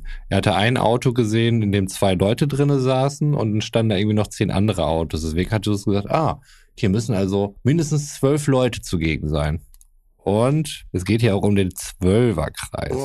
Wobei ich das auch eine sehr interessante Schätzung fand. Okay, ich habe ein Auto gesehen, da waren zwei Leute drin, sind noch zehn andere Autos. Klar, rein mathematisch hatte er absolut recht, aber davon auszugehen, dass jetzt jeder von den zehn anderen alleine gekommen ist, fand ich schon zumindest Ja, mutig, um Ja. so die zwölf einzuführen. Damals wuchs Sprit noch an Bäumen. Ja. Gerade in den USA. Das stimmt, ja. Die hat auch noch keine E-Roller, ne? Das Nein. kurz, äh, auch keine guten Busverbindungen. Bei Bentley finden sie auch noch Notizen über Patricia und auch die anderen Teilnehmer. Also da geht es vor allen Dingen um deren Vermögensverhältnisse und äh, deren Teilnahme beziehungsweise Mitgliedschaft an irgendwelchen Sekten. Also da, ja, kann man schon sehr eindeutig sehen, wo der Hase langläuft und worauf es da vermutlich abgesehen worden ist. Auch finden sie dort ein kleines Mini-Tonbandgerät, auf dem Asmodi zu hören ist. In dem Moment kommt allerdings Bentley zurück und will das Band natürlich auch zurückhaben. Die Jungs können aber flüchten. Ich weiß gar nicht mehr genau, ob sie das Tonband dann dort mitgenommen haben oder ob sie es liegen lassen mussten. Nee, sie haben ihm das zugeworfen. Genau. Und dadurch konnten dann Genau, Peter und ne? Bob Ja. fliehen und dann hat er. Dadurch konnten sie dann fliehen, ja. Das Wichtige, glaube ich, an der Stelle ist, und das sagt Justus ja auch, überhaupt die, das Wissen zu haben, dass er die ganze Information und das Tonbandgerät überhaupt besitzt. Das ist ja im Endeffekt Mhm. das, der Fact. So, wir sind wieder zurück in der Zentrale. Ellie ruft an und äh, entschuldigt sich erstmal für diese ganze Sache mit Bentley, Mhm. der übrigens nicht zurück zur Arbeit gekommen ist. Also da ähm, hat er jetzt wohl auch keinen Bock mehr gehabt.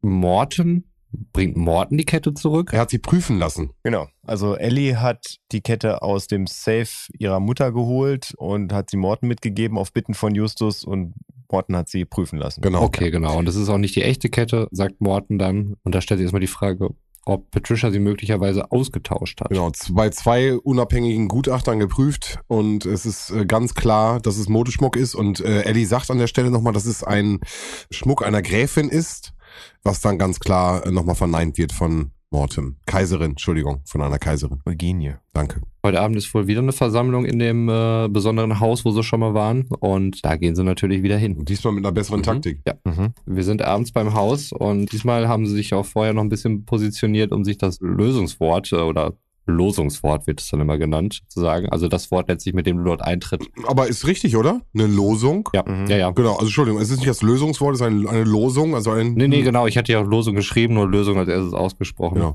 Also Conclusion, Lösung, Lö Losung ist ja alles. Äh, Genau, dadurch können sie sich diesmal Eintritt verschaffen und das Losungswort lautet, ich will in den Zwölferkreis eintreten. Also auch da wieder die Zwölf. Treten, nicht eintreten, nur treten. Nur treten, okay. Ja. Ich möchte in den Zwölferkreis treten. Ich hätte keinen Eintritt erlangt in dieses Haus, Nee, du wärst weil ich immer leider. so schlecht zuhöre und mir Sachen merken kann. Aber es ist vielleicht auch wirklich einfach der Tag dazwischen. Du warst fresh gestern. Ja, aber auch da, ich habe mir Eintreten aufgeschrieben. Also das hätte ich genauso vorgelesen. Okay, Also von daher, da kannst du jetzt auch nicht die Zeit die Schuld geben für, ne? okay.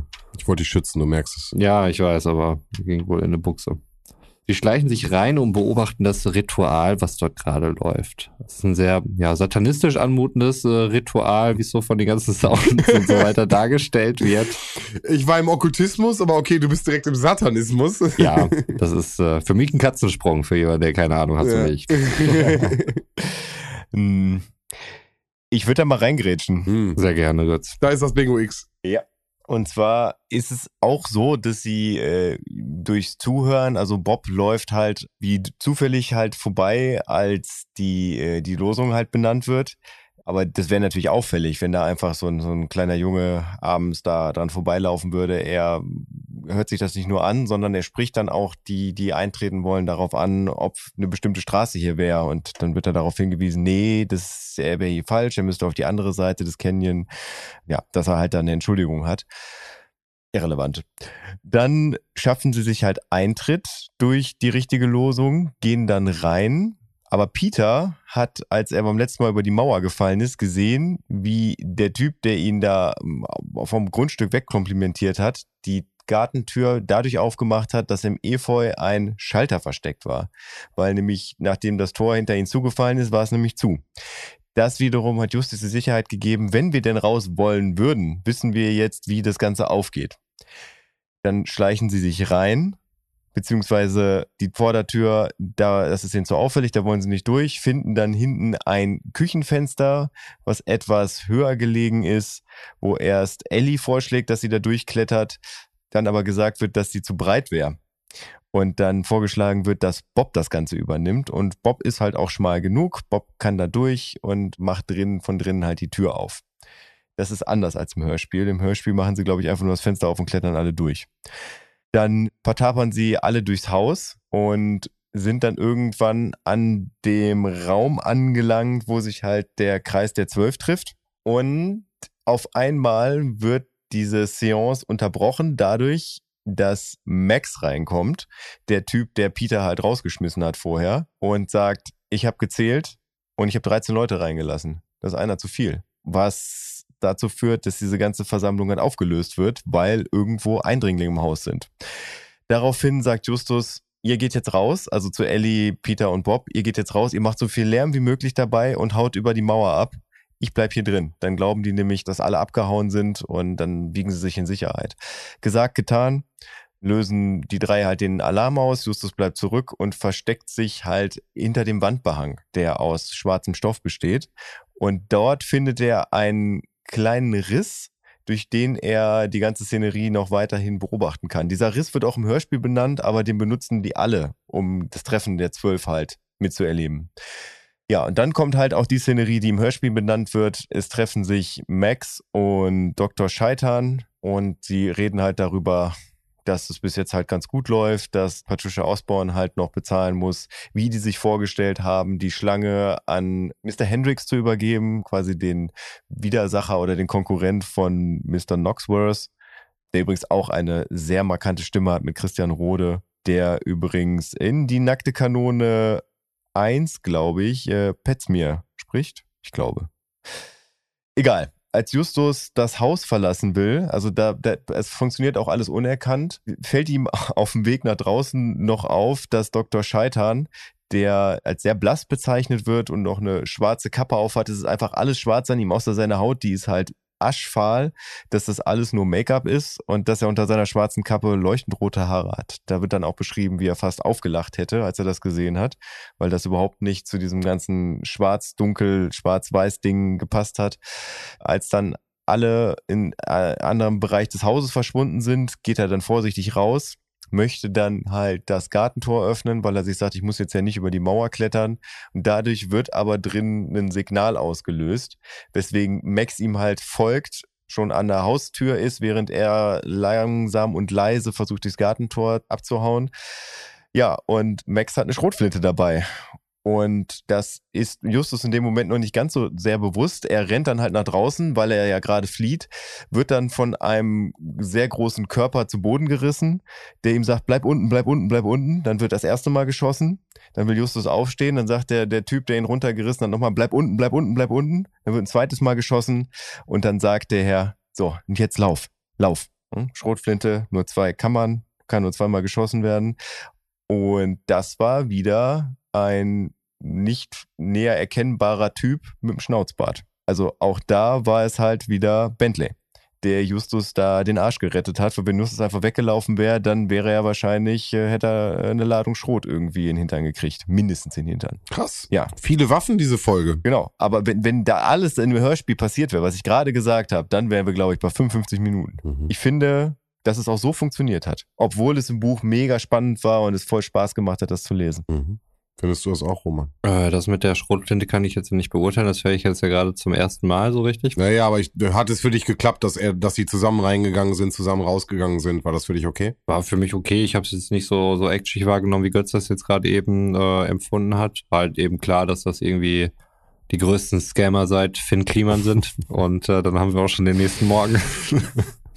Okay. Und was passiert am nächsten Morgen? Ach so, ja, da sprechen sie auch nochmal über das, was da war. Und äh, offensichtlich haben äh, es die Scharlatane auf die Halskette abgesehen. Die echte ist allerdings im Stall. Die hat äh, Ellie dort wohl versteckt. Jetzt wollen sie einen Anschlag auf den Konkurrenten vom Gemüsehändler verhindern. ähm, Mr. Knoxworth. Mr. Knoxworth, genau. Ich habe mir Gemüsehändler konnte ich äh, besser irgendwie hier schreiben. Mhm. Der hat nämlich auch eine goldene Cobra, oder die fragen sich, ob er eine goldene Cobra bekommen hätte. Das wäre nämlich das Signal, dass dem halt irgendwas passiert. Mhm. Wirst du schon mit dem goldenen Cobra-Armband und so weiter dann irgendwie erfahren haben.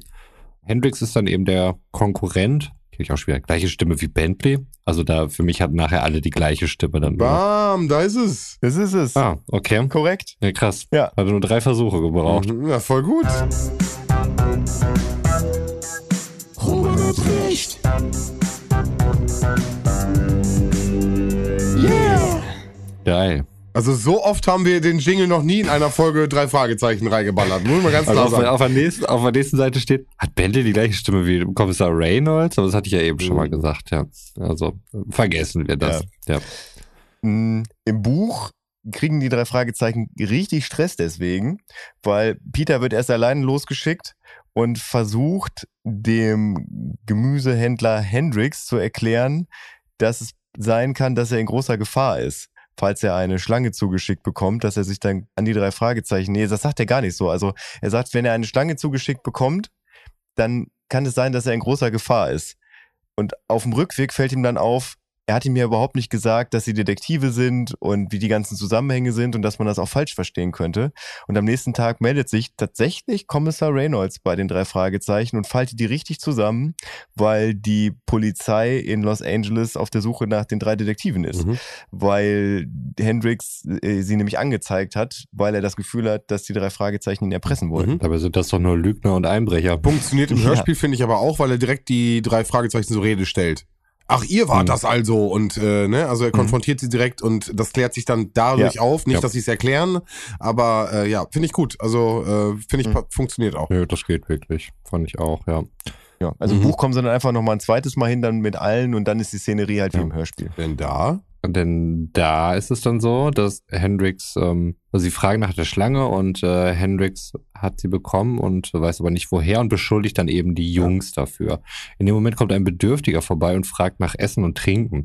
Ich glaube, er, er weist ihn dann irgendwie ab, sagt, dass er irgendwie Mittagspause hat oder sowas oder doch, ich glaube irgendwie Mittagspause und er soll da vorne irgendwie hingehen zu seinem Konkurrenten. er gibt ihm sogar was. Stimmt, genau, er gibt ihm so was. Also er gibt ihm ein bisschen was zu, e- also Geld. Dass er, dass er dann abhauen soll. Genau. Ja.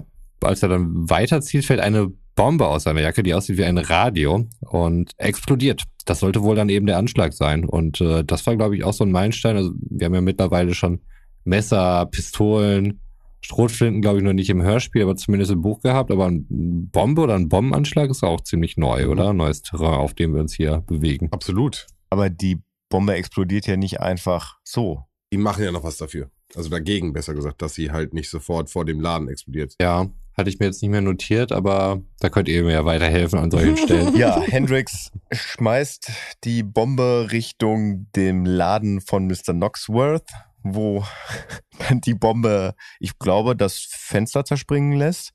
Aber der ist natürlich jetzt richtig sauer. Der wird auch im Buch beschrieben als ein, so, ich würde mal sagen, Anfang mit 30er, sehr trainierter Typ, sehr sportlicher Typ, der dann halt hinter dem Landstreicher Ich glaube, Bettler Heißt, sagen wird das dann als Landstreicher bezeichnet? Ich weiß es nicht. Ich wollte jetzt das Buch. Ja, ja, bedürftig finde ich gut. Ja, der hinter dem Bedürftigen herläuft und den dann halt ziemlich schnell eingeholt hat und dann zu Boden Mhm. streckt. Und wird dann ja auch der Polizei übergeben. Ja, ich fand vorher gab es noch einen bemerkenswerten Satz, weil Ellie war so erstaunt darüber, dass es eine Bombe ist, kein Radio. Und Peter dann so, Herzchen, du bist so wohlbehütet aufgewachsen. Ich dachte mir, alles klar, Ghetto Pete, kann nicht jeder so ein Typ von der Straße sein wie du. Bro. ja, Ja. Lil, Lil Ja. Peep, da ist er. genau. Also Hendrix hat dann den äh, Bettler geschnappt, aka hat ihm wohl auch aufs Maul gehauen, ne? Er übergibt ihn dann an die Polizei Mhm. und Und nochmal Gewalt. Also es Ja. ist sehr gewalttätig, die Folge. Ja, wobei, wenn er irgendwie seinen Laden in die Luft springen wollte, kann ich es ein Stück weit nachvollziehen. Aber klar, dass es in dem Kontext irgendwie oder in dem Universum so auftaucht, ähm, ist schon ein besonderes Maß an Gewalt. Mhm. Als wenn Quentin Tarantino diese Folge geschrieben hätte. Ich sag's dir. Hat er aber nicht. Äh, hätte er können. Eine Stunde später schon wurden dann auch Asmodi und der Wächter des Hauses verhaftet. Das war dieser Max, wie du sagtest, ne? Ja. Dr. Scheitern äh, war nicht aufzufinden in der Zeit. Sie bringen Ellie nach Hause und dort treffen sie allerdings dann wieder auf Dr. Scheitern, äh, der Ellie mit der Pistole bedroht. Und da muss ich kurz reingrätschen, denn es passiert sehr viel vorher im Buch. Nämlich, dass Tante Patricia halt jetzt richtig Angst hat. Und zwar so viel Angst, dass sie einfach nicht mehr redet. Sie sitzt einfach, also sie hat wirklich, sie ist psychisch komplett überfordert. Sie liegt nur noch im Bett. Sie war ja, und das haben wir ein bisschen verpasst, so ein bisschen, sie war ja vorher schon traumatisiert, hat immer bei den nächsten Treffen schon geweint und wollte das alles gar nicht, äh, was da geschehen ist. Also das haben wir so ein bisschen außer Acht gelassen. Aber schön, dass es im Buch nochmal weiter thematisiert wird. Ja, und sie machen sich Sorgen und äh, überlegen sich, wie kriegt man das hin, dass sie halt wieder. Mh, also es wird da immer benannt, dass das so, so ein Symbol wie die goldene Schlange, weil sie hat, genau, Tante Patricia hat nämlich selber eine goldene Schlange gekriegt, so sieht's nämlich aus. Und hat jetzt halt Ja, weil Angst sie die Kette nicht geliefert hat. Genau. und hat jetzt halt Angst davor, dass ihr halt auch was Schlimmes passiert. Mhm. Und dann wird halt davon gesprochen, dass diese goldene Schlange als Symbol ja im Prinzip nur einen Auslöser hat, wenn man weiß, was man zu erwarten hat. Also wenn du jetzt morgen im Briefkasten, nein, du vielleicht ja, aber wenn Roman jetzt morgen im Briefkasten eine goldene Schlange sehen würde, dann würde er sich denken, hä? Wird die wahrscheinlich wegschmeißen und da wird das Leben weitergehen. Und bei uns beiden, ja, wird man schon ein bisschen mulmig. Ja. Warnsymbol. Warnsymbol. Und dann überlegen sie sich, wie kann man das hinkriegen, dass Tante Patricia glaubt, sie hat nichts mehr zu befürchten. Und schwarze Magie bekämpft man mit weißer Magie. Also guckt man, wer könnte dafür in Frage kommen, da so eine weißmagische Seance zu veranstalten. Und sie erinnern sich an Dr. Barrister und rufen ihn dann an. Also finden die Telefonnummer raus, rufen ihn an und bitten ihn darum, vorbeizukommen. Und schildern ihm schon vorher, was da passiert ist. Und er sagt, "Nee, ich habe da schon eine Idee. So, ich komme vorbei, das kriegen wir hin. Und dann steht er auf einmal vor der Tür und es ist halt Bentley. Mhm. Ja, und das wird da im Prinzip im Buch schon vorher aufgelöst. Und es ist nicht nur Bentley da, sondern auch Mara, eine Sinti- und Roma-Frau, die da wohl sehr überzeugend ist, was irgendwelche magischen Vorstellungen angeht. Und die geht dann halt in das Zimmer rein und zieht dann ihre Show mit Tante Patricia ab, packt die goldene Schlange in einen grünen Beutel rein, den sie dann im Laufe der Seance wahrscheinlich austauscht unter ihren wallenden Gewändern. Sie hat sich auf dem Weg dahin Tonbandaufnahmen von diesem Singsang angehört, was sie dann halt auch imitiert und äh, macht Tante Patricia halt wahr, dass sie halt nichts mehr zu befürchten hat, weil Belial ist überhaupt kein starker Dämon, sondern äh, so sie hat äh, mit viel krasseren übernatürlichen Sachen zu tun und sie hat die goldene Schlange jetzt einfach verschwinden lassen, was dann tatsächlich dafür sorgt, dass Tante Patricia wieder redet und keine Angst mehr hat. Daraufhin hauen Mara und Bentley halt ab, beziehungsweise es ist ja Dr. Barrister. Und dann steht auf einmal Dr. Scheitern in der Tür. wo wir dann im Hörspiel ja auch werden. Mhm. Mit der Waffe. Mit der Waffe und der ist äh, weitaus furchteinflößender, finde ich, weil der Psychospielchen macht. Also Ellie will natürlich nicht sagen, wo die Schlange ist, was sie im Hörspiel gemacht hat, sondern er findet das raus. Er sagt, okay, du hast ja eben schon gesagt, in der Bank oder in irgendeinem Tresor ist es nicht. Er hat sich nämlich verplappert. Das heißt, es ist hier irgendwo im Haus. Aber nein, du hast auch gesagt, im Haus ist es nicht. Und dann hört man Pferdegewirr und dann sagt er, ah, ja, hier.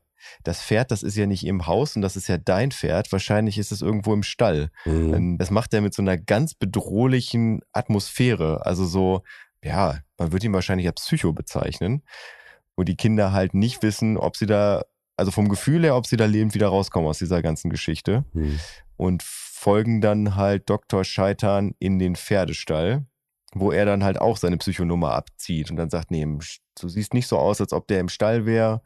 Hm, was ist denn hier? Die Haferkiste. Die Haferkiste ist es, ne? Ja. Wo Ellie dann nicht sagt, aber er dann trotzdem anhand ihrer Bewegungen und äh, dieser ganzen Regungen weiß, okay, es ist die Haferkiste und dann will er Ellie mit gezogener Waffe dazu zwingen, ihren Arm in die Haferkiste zu stecken und da die Kette rauszuholen was ja im Hörspiel alles ein bisschen kürzer ist. Ich habe es jetzt mal grob zusammengefasst. Also das ist wirklich sehr, sehr krass beschrieben, also auch gerade wie er da reinkommt und dann auf einmal die ganze Szenerie da einnimmt und einfach nur Angst herrscht. Das ist krass. Ja, im Hörspiel wird Ellie ja von Dr. Scheitern im Prinzip mit vorgehaltener Waffe an die Jungen herangeführt. Da sagt sie ja schon, dass sie ihm den Standort der Kette halt schon äh, erzählt hat und dann gehen sie halt alle zusammen in die Garage, wo Queenie ja ihr Zuhause hat. Klar, jedes Pferd steht in den Garagen der Leute. Ja. Und dann kommen wir ja zu dem, was ich am Anfang ein bisschen gespoilert habe, ne? Auf Peters Geheiß hin beißt das Pferd. Und zwar scheitern, Mhm. so dass er die Waffe verliert. Und dann war ich mir nicht ganz sicher, es ist mir im Hörspiel nicht so richtig klar geworden. Bedroht oder hebt Justus dann die Waffe auf und bedroht Scheitern dann mit der Waffe? Ja, ne? Ja, Mann. Mann, ja. Also im, im Buch sagt er sogar, passen Sie auf, ich bin kein guter Schütze. Das heißt, selbst wenn ich versuche, nicht zu treffen, kann es sein, dass ich sie ernsthaft verletze. Okay. Bam, was für ein Ja. Rap, Alter. Ja, fand ich krass. Hätte man ein bisschen weiter ausführen können irgendwie. Ist ja schon was Besonderes. Also ich habe bisher noch nicht erlebt, dass irgendeiner von den drei Fragezeichen jemanden mit einer Knarre bedroht. Ja, das ist die Hood-Folge. Ja, auf jeden Fall. Pete. Und es ist da auch sehr schön beschrieben, weil das Pferd ist ja in seiner Box drin. Und während Dr. Scheiter mit Ellie beschäftigt ist, sie dazu zu drängen, halt die Kette aus dem Hafer zu holen, macht er hinter seinem Rücken so ganz vorsichtig und still und leise den Riegel von der Box auf. Mhm. Das ist sehr schön beschrieben. Ja, und im Hörspiel löst sich das mit Barrister aber erst jetzt auf, also dass Bentley Dr. Barrister ist, weil der kommt dann nämlich auch auf einmal vorbei und Dr. Scheitern ist halt in Gewahrsam genommen. Ich weiß gar nicht, kommt die Polizei im Hörspiel? Ich glaube, die warten noch auf die Polizei, ne? Aber irgendwie wissen wir, dass Ja, Asmodi, genau. Das ist mein letzter Satz hier, ich kann wirklich nicht entziffern. Asmodi hat gesungen. Ja, genau, Mhm. weil er, also die fragen ihn dann, äh, wie das alles zusammenhing und er gibt bereitwillig Auskunft, Ja. dass der Bauchredner ist und Ah, genau, Bauchredner, nicht Bankdrücker. Ja, das äh, ergibt alles mehr Sinn. Genau. Deswegen konnte er Ja. nämlich auch, äh, ohne die Lippen zu bewegen, diese komischen Gesang dann machen. Ja. Damit hätten wir den Punkt, Roman kann seine Aufzeichnung nicht mehr Ja. lesen, auch äh, im Bingo abgehakt. Also er hat die Lippen, er kann dann wirklich diesen abgefahrenen Gesang machen, womit dann halt Kasse gemacht, von Stadt zu Stadt gefahren wird.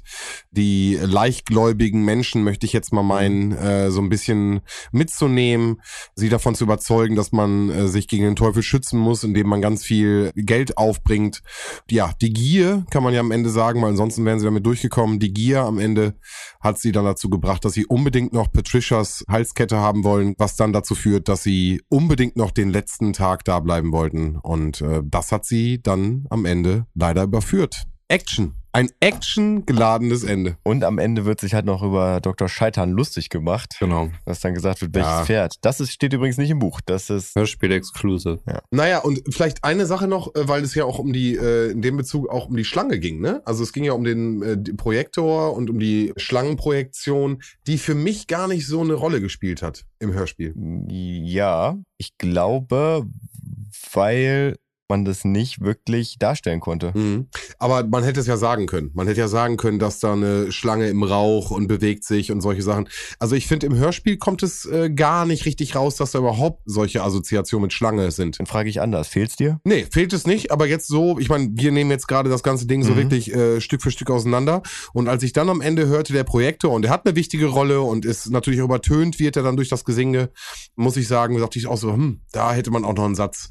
Äh, da bin ich wieder bei Romans, äh, man hätte vielleicht doch noch mal was anderes mit reinbringen können. Ja, aber fehlen tut's mir am Ende nicht. Jo, Und dann damit sind wir am Ende. Jo, heute eine Wertung. vielleicht wollen wir, wollen wir nochmal zusammenfassen. Das machen wir doch eh die ganze Zeit.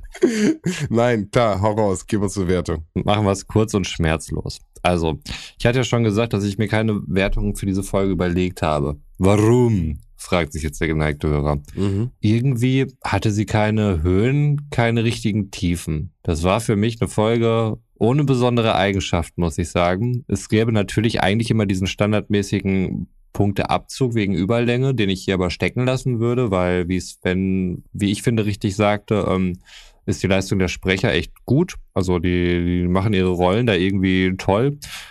Aber ansonsten habe ich jetzt wenig Potenzial, wo sie es richtig verkackt haben, äh, noch wo es mich jetzt total hinterm Ofen hergelockt hätte. Ich verstehe, dass es als Kind äh, sicherlich sehr gruselig ist, so diese ganze Kultgemeinschaft. Ich habe da jetzt mittlerweile mit meiner Seh- und Hör- und was weiß ich nicht was Erfahrung natürlich ähm, das schon ein bisschen detaillierter und in anderen Formen dann vielleicht irgendwie gesehen, dass mich das jetzt nicht vom Hocker gehauen hat. Deswegen würde ich halt den Überlängepunkt mit den guten Sprechern ausgleichen und für mich da eine Standardwertung 367 verteilen. Mhm. Ja. Das ist beide unglücklich gemacht. aber das ist dann vollkommen in Ordnung. Nee, eigentlich nicht. Also mich hat er nicht unglücklich gemacht. Ich habe 355 gegeben. genau. Sven, du dachtest, ich würde die richtig geil bewerten. Ich hab's gehofft, genau. Also Manchmal denke ich, du kennst mich gar nicht. Naja, ja, also genau, also vielleicht natürlich verklärt, das habe ich auch äh, schon ganz am Anfang gesagt. Vielleicht fange ich damit auch mit ein bisschen kurz an, äh, Götz, Ja, wenn es okay ist. Für mich einer, wenn du mir eine Top 3 sagst, ist sie da drin. Ah, okay, so, krass. Das ist für mich einer der ähm, mit der ersten Folgen, die ich überhaupt gehört habe. Mhm. Meine Ma hatte sie damals auf Schallplatte und neben Augsburger Puppenkiste und wie sie alle heißen, war das einfach, äh, und jetzt vielleicht auch so ein bisschen der Sprung, das war richtig krass. Da war äh, Action drin, da war Okkulte drinne, da waren äh, einen Justus drinne, der auch irgendwie, wie gesagt, immer einen Ausweg hatte. Für mich einer der prägendsten, äh, drei, also mit prägendsten drei Fragezeichen äh, Folgen, wo halt Justus in seiner Funktion nochmal aus, ausgeprägt wird. Äh, deswegen für mich vollkommen verklärt, bin ich, äh, bin ich auch vollkommen bei. Und ich merke es auch, wenn wir es hier detailliert auseinandernehmen und wirklich Schritt für Schritt, dann denke ich mir auch so, boah, schwierig an der Stelle vielleicht zu folgen oder ja, den, den Link habe ich gar nicht gesehen. Aber für mich Nostalgie pur. Die Sprecherin, ich kon konnte mitreden, also ich habe sie ja wirklich dann einfach jetzt super lange nicht mehr gehört und höre sie jetzt dann so aktuell für die Folge. Und als sie dann, deswegen musste ich auch eben so, also wirklich Aussprüche, die ich im Kopf habe, die ich genauso im Kopf habe, ich weiß, was gleich kommt, also so Skriptkenntnisse und ähm, deswegen für mich eine eine super super Folge und deswegen eine verklärte 380 war bei mir äh, mit dem Wunsch, dass du sie äh, über Standardwertung setzt. Aber das ist wie gesagt mehr so der nostalgische Blick, mit dem ich gucke. Ja, für mich eine super, super tolle Folge. Okay. Mit Goonies, äh, fünf Freunde, so auch wie gesagt mit, mit Ellie und so. Ja, ich fand sie wirklich super. Das erklärt auch, warum du so textsicher warst. Zum Beispiel bei dem, bei dem Eintreten und Treten. Ja. ja. ja. Ja, äh, für mich, ich habe die Folge auch sehr häufig gehört. Ich würde einen der Gründe vertagen. Und der andere ist einfach, dass ich sie hatte. Ich hatte, das war ein, ein Teil von einer 90 Minuten Überspiel Lehrkassette, wo mein Vater halt zwei, drei Fragezeichen-Folgen überspielt hat, äh, die ich mir damals von einem Kumpel ausgeliehen habe, wo halt die da auch bei war, die oft im Auto halt gehört wurde, weil das immer den Vorteil hatte, dass du halt pro Seite halt eine drei Fragezeichen Folge hattest halt mit äh, Auto Reverse oder doch so heißt es, ne?